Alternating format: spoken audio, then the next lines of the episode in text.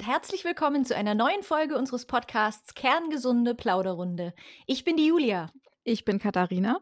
Und ich bin Sebastian. Wir freuen uns, dass du zuhörst und dir die Zeit nimmst für ein Date mit deiner Gesundheit.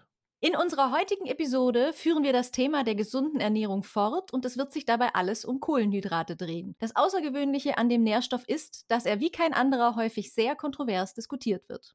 Es kommt mir tatsächlich so vor, als wenn Kohlenhydrate bei wirklich vielen Menschen einen schlechten Ruf haben.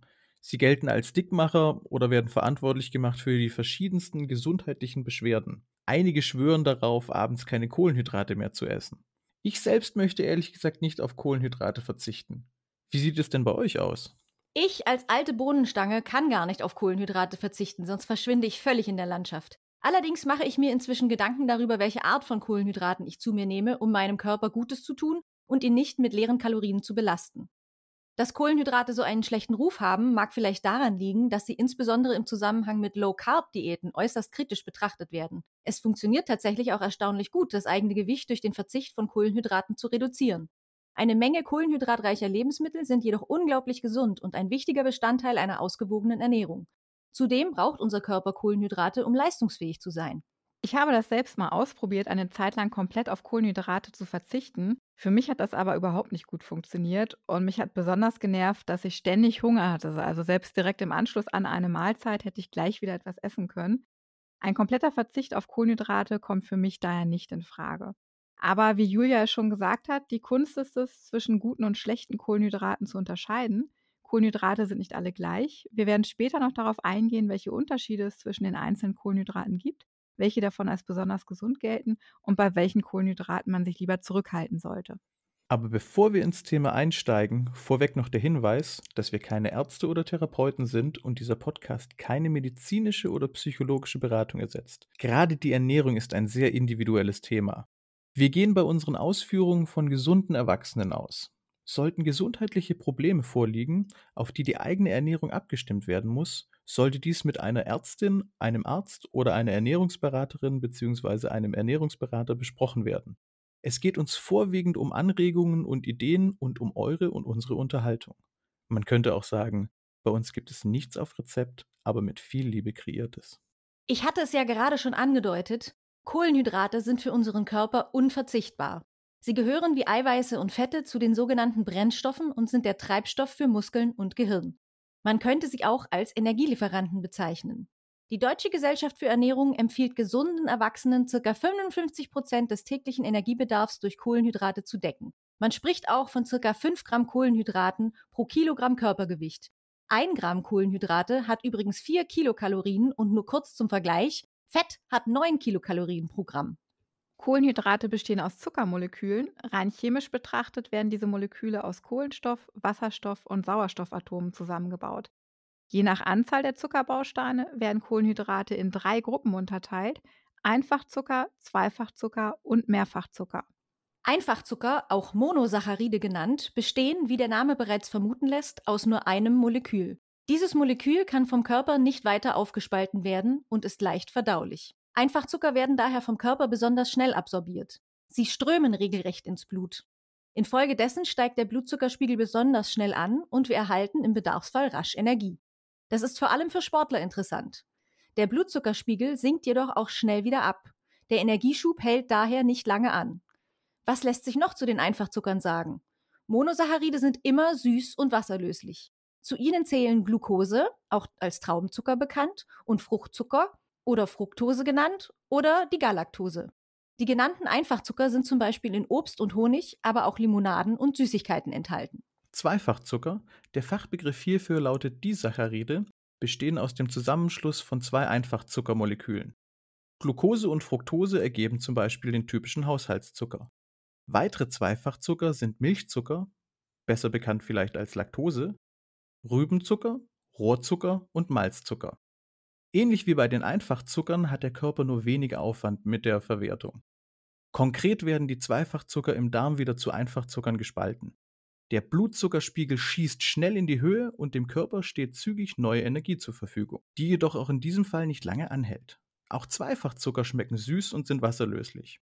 Sie kommen vor allem in Süßigkeiten, aber auch Zuckerrohr, dem bereits erwähnten handelsüblichen Haushaltszucker, Früchten, Milch und Milchprodukten vor.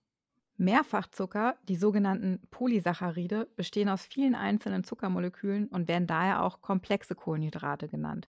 Man kann sich die Mehrfachzucker wie eine lange Kette aus Einfachzuckermolekülen vorstellen.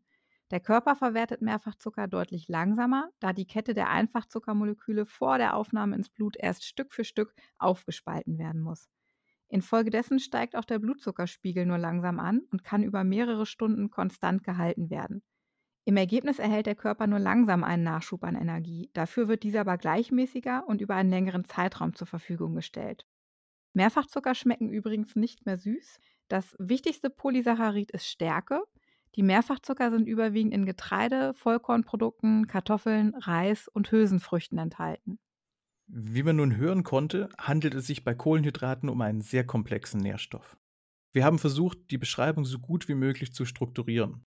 Um die Definition abzurunden, möchten wir noch kurz erwähnen, dass die von Katharina vorgestellten Mehrfachzucker unterteilt werden in verdauliche und nicht verdauliche Mehrfachzucker. Zu den verdaulichen Mehrfachzuckern zählen alle stärkehaltigen Lebensmittel. Nicht verdauliche Mehrfachzucker werden Ballaststoffe genannt. Ballaststoffe sind mit Sicherheit vielen ein Begriff. Es handelt sich bei Ballaststoffen immer um pflanzliche Nahrungsbestandteile, die weitgehend unverdaulich sind. Dies bedeutet jedoch nicht, dass sie unverzichtbar wären. Ballaststoffe besitzen eine verdauungsfördernde Wirkung. Sie regen die Darmfunktion an, beschleunigen den Stoffwechsel, senken die Aufnahmegeschwindigkeit von Kohlenhydraten, wirken Blutzucker stabilisierend und sättigen langanhaltend. Die Deutsche Gesellschaft für Ernährung empfiehlt übrigens täglich insgesamt 30 Gramm Ballaststoffe aufzunehmen.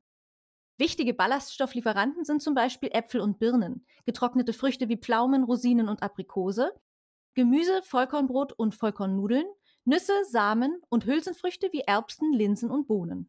Nachdem wir nun wissen, was Kohlenhydrate sind, welche unterschiedlichen Arten es gibt, wie sich die einzelnen Kohlenhydrattypen voneinander unterscheiden und wie sie im Körper wirken, sollten wir darüber sprechen, welche Aufgaben Kohlenhydrate haben.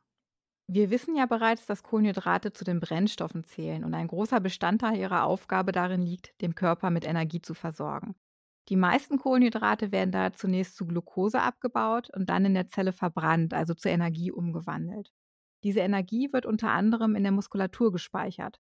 Kohlenhydrate helfen daher indirekt auch dabei, Muskelmasse zu erhalten.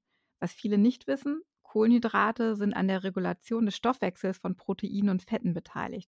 Das heißt, ohne Kohlenhydrate können Eiweiße und Fette nicht richtig für den Aufbau von Körpermasse verwendet werden. Eine weitere wichtige Aufgabe liegt in der Beeinflussung unseres Blutzuckerspiegels.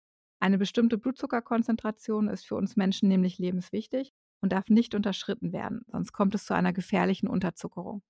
Und was passiert, wenn wir mehr Kohlenhydrate essen, als wir eigentlich an Energie brauchen? Überschüssige Kohlenhydrate werden vom Körper in der Leber und in den Muskeln gespeichert. Dafür werden sie in ihre Speicherform Glykogen umgewandelt.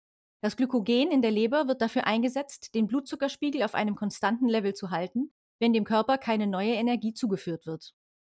Wie wichtig ein konstanter Blutzuckerspiegel für uns ist, hat Katharina ja bereits ausgeführt. Die Speicher in den Muskeln werden freigegeben, wenn wir in die Situation kommen, dass wir schnell viel Energie benötigen. Sind beide, ich nenne sie jetzt mal Vorratskammern, also Leber und Muskeln bereits gut mit Glykogen gefüllt, wird die überschüssige Energie vom Körper in Fett umgewandelt und als sogenanntes Depotfett im Fettgewebe gespeichert. Wir nehmen dann ganz klassisch zu. Ich sehe das aber schon richtig, dass unsere Leber und Muskeln, du hast sie jetzt als Vorratskammern bezeichnet, stets gut mit Glykogen gefüllt sein sollten? Definitiv. Und es schadet unserem Körper auch nicht. Ist man normalgewichtig und hält sich an die Empfehlung, ca. 55 Prozent des täglichen Energiebedarfs durch Kohlenhydrate zu decken, dann nimmt man auch nicht zu und ernährt sich nicht ungesund. Dennoch sollte man aus gesundheitlicher Sicht schon zwischen gesünderen und ungesünderen Kohlenhydraten unterscheiden. Damit kommen wir auch schon zu unseren Flirt-Tipps für ein Date mit deiner Gesundheit. Wir möchten darin noch kurz darauf eingehen, welche Kohlenhydrate als besonders gesund gelten und bei welchen man sich lieber zurückhalten sollte. Mein Tipp lautet, den Großteil der täglichen Kohlenhydratzufuhr in Form komplexer Kohlenhydrate zu sich zu nehmen. Wie wir zu Beginn dieser Episode gehört haben, lassen diese den Blutzuckerspiegel nur langsam ansteigen und geben über einen längeren Zeitraum konstant Energie ab. Für die Bauchspeicheldrüse bedeutet das weniger Stress, da sie nicht so viel Insulin auf einmal ausschütten muss. Komplexe Kohlenhydrate enthalten darüber hinaus meist auch viele Vitamine, Mineralstoffe, sekundäre Pflanzenstoffe und Ballaststoffe. Zudem zeichnen sie sich durch einen geringen Fettgehalt aus, machen lange satt und haben durch die Ballaststoffe noch einen positiven Effekt auf die natürliche Darmflora. In Zahlen ausgedrückt bedeutet dies, ihr solltet versuchen, täglich 80 Prozent der benötigten Menge an Kohlenhydraten durch komplexe Kohlenhydrate aufzunehmen. Ihr erinnert euch, wir sprachen zu Beginn davon, ca. 55 Prozent des Gesamtenergiebedarfs am Tag nach Möglichkeit durch Kohlenhydrate zu decken. Das entspricht ca. 5 Gramm Kohlenhydrate pro Kilogramm Körpergewicht. Hierfür eignen sich am besten Vollkornprodukte wie Vollkornbrot, Haferflocken, Vollkornreis oder Vollkornnudeln, gefolgt von Obst, Gemüse, Hülsenfrüchten und Kartoffeln.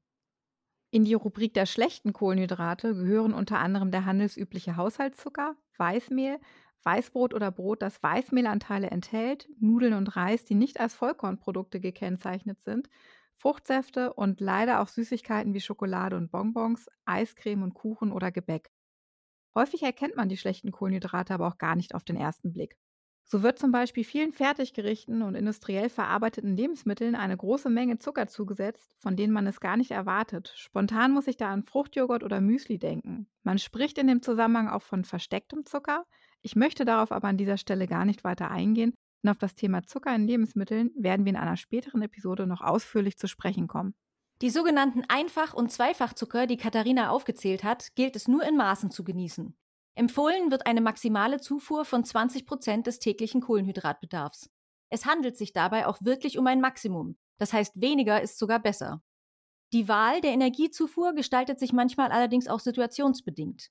Sitzt man zum Beispiel gerade in einer Prüfung und benötigt einen schnellen Energieschub für das Gehirn oder ist Leistungssportler und befindet sich im Training bzw. in einem Wettkampf und braucht schnell verfügbare Energie, dann sollte man besser zu den Einfach- und Zweifachzuckern greifen. Ich glaube, das war jetzt auch schon wieder ganz viel Input.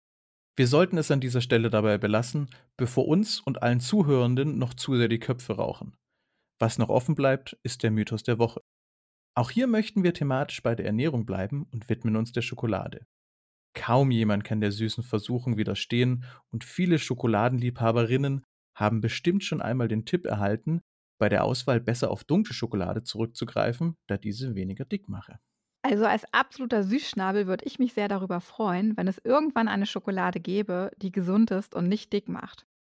Leider ist dem momentan noch nicht so. Egal wie dunkel die Schokolade ist, sie besteht in erster Linie aus Kakaobutter, Zucker und Kakaomasse. Im Gegensatz zur Milchschokolade enthält dunkle Schokolade zwar keine Milch und folglich auch keinen Milchzucker, die Kalorienzahl ist aber durch den hohen Fettgehalt am Ende vergleichbar mit der der Milchschokolade. Dennoch gibt es einen kleinen Vorteil. Der Kakao, der in der dunklen Schokolade vorhanden ist, enthält reichlich gesunde sekundäre Pflanzenstoffe, die auch in vielen Obst- und Gemüsesorten wie Äpfel, Trauben oder Rotkohl vorkommen. Eine Studie des Deutschen Instituts für Ernährungsforschung belegt, dass ein kleiner Riegel dunkle Schokolade am Tag sich günstig auf die Blutgefäße auswirkt und das Risiko für Herz-Kreislauf-Erkrankungen wie Schlaganfälle senkt. Allerdings macht auch hier die Dosis das Gift. Wird die dunkle Schokolade gleich tafelweise gegessen, ist das ebenfalls ungesund. Und damit verabschieden wir uns heute auch schon wieder von euch. Wenn ihr Themenanregungen habt oder mehr von uns hören und sehen wollt, dann sucht oder schreibt uns doch einfach auf Instagram. Dort heißen wir kerngesunde.plauderrunde oder nehmt mit uns Kontakt auf über unsere Website www.kerngesunde-plauderrunde.de. Unser Podcast erscheint regelmäßig alle 14 Tage immer donnerstags auf Spotify, Google Podcasts und Anchor FM. Wenn ihr uns dort abonniert, erhaltet ihr automatisch eine Nachricht, sobald eine neue Folge erscheint. Passt auf euch auf. Bleibt gesund. Bis zum nächsten Mal.